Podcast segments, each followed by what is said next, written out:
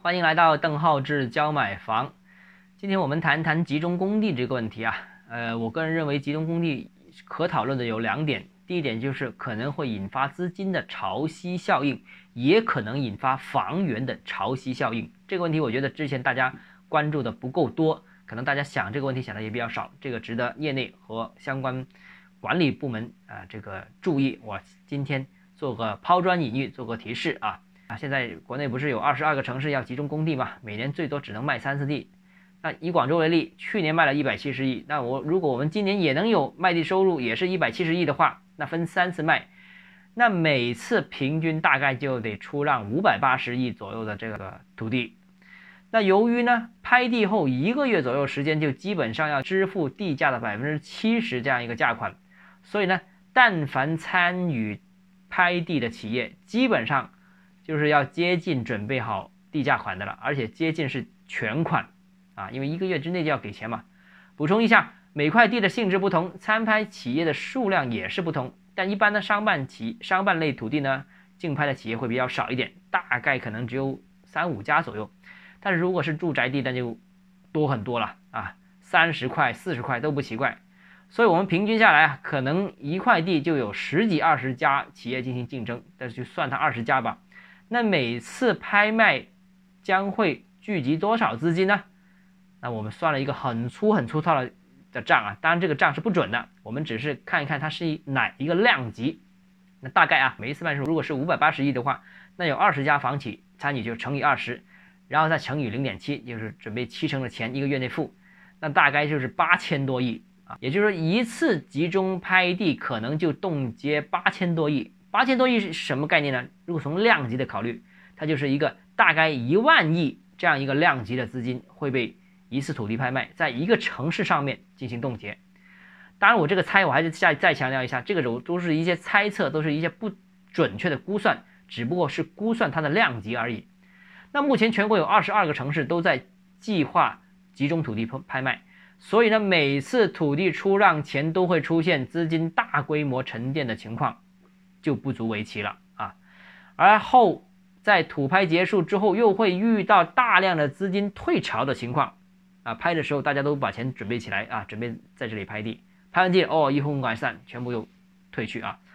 目前全国有二十多个城市采取集中供地，这种潮汐效应啊，会不会对金融啊、对货币啊产生什么有趣的影响呢？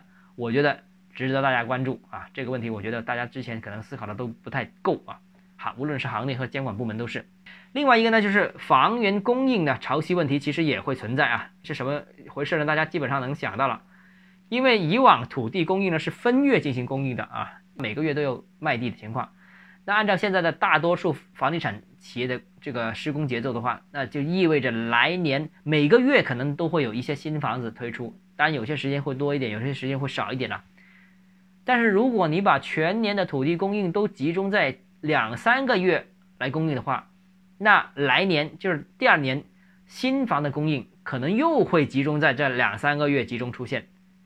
目前的各大开发商其实对项目运营呢进行反反复复的优化，所以从拿地到开盘，各个公司的工程节点、营销节点等等呢，需要的时间其实都是比较接近的。拿地之后，基本上半年九个月就陆陆续续可以开盘的了。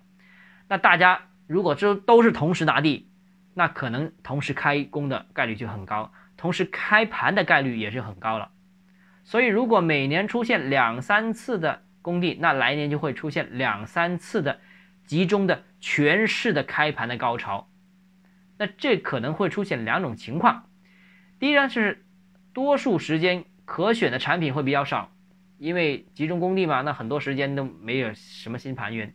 但是在每年会有两三个时期会有大规模的楼盘同时出现，呃，需求呢也可能会集中在这些时段全面释放，楼市成交也可能会明显的出现潮汐效应，就是哎这一两个月时间，哇一堆楼盘推出，一堆楼盘成卖卖房子，一堆楼盘成交和一堆楼盘签约。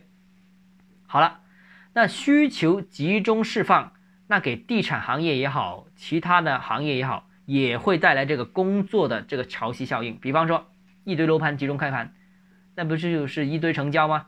一堆成交就会带来一堆收款，一堆收款就会带来一堆网签，一堆网签就会带来一堆审核啊，这个贷款等等等等。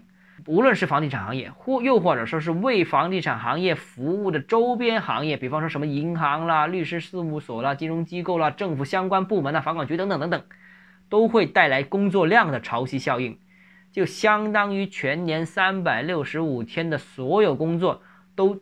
大量的集中在若干两三个周期内完成，这有什么影响？这个不用我说了啊，这个也会产生一个，呃，工作量的潮汐效应。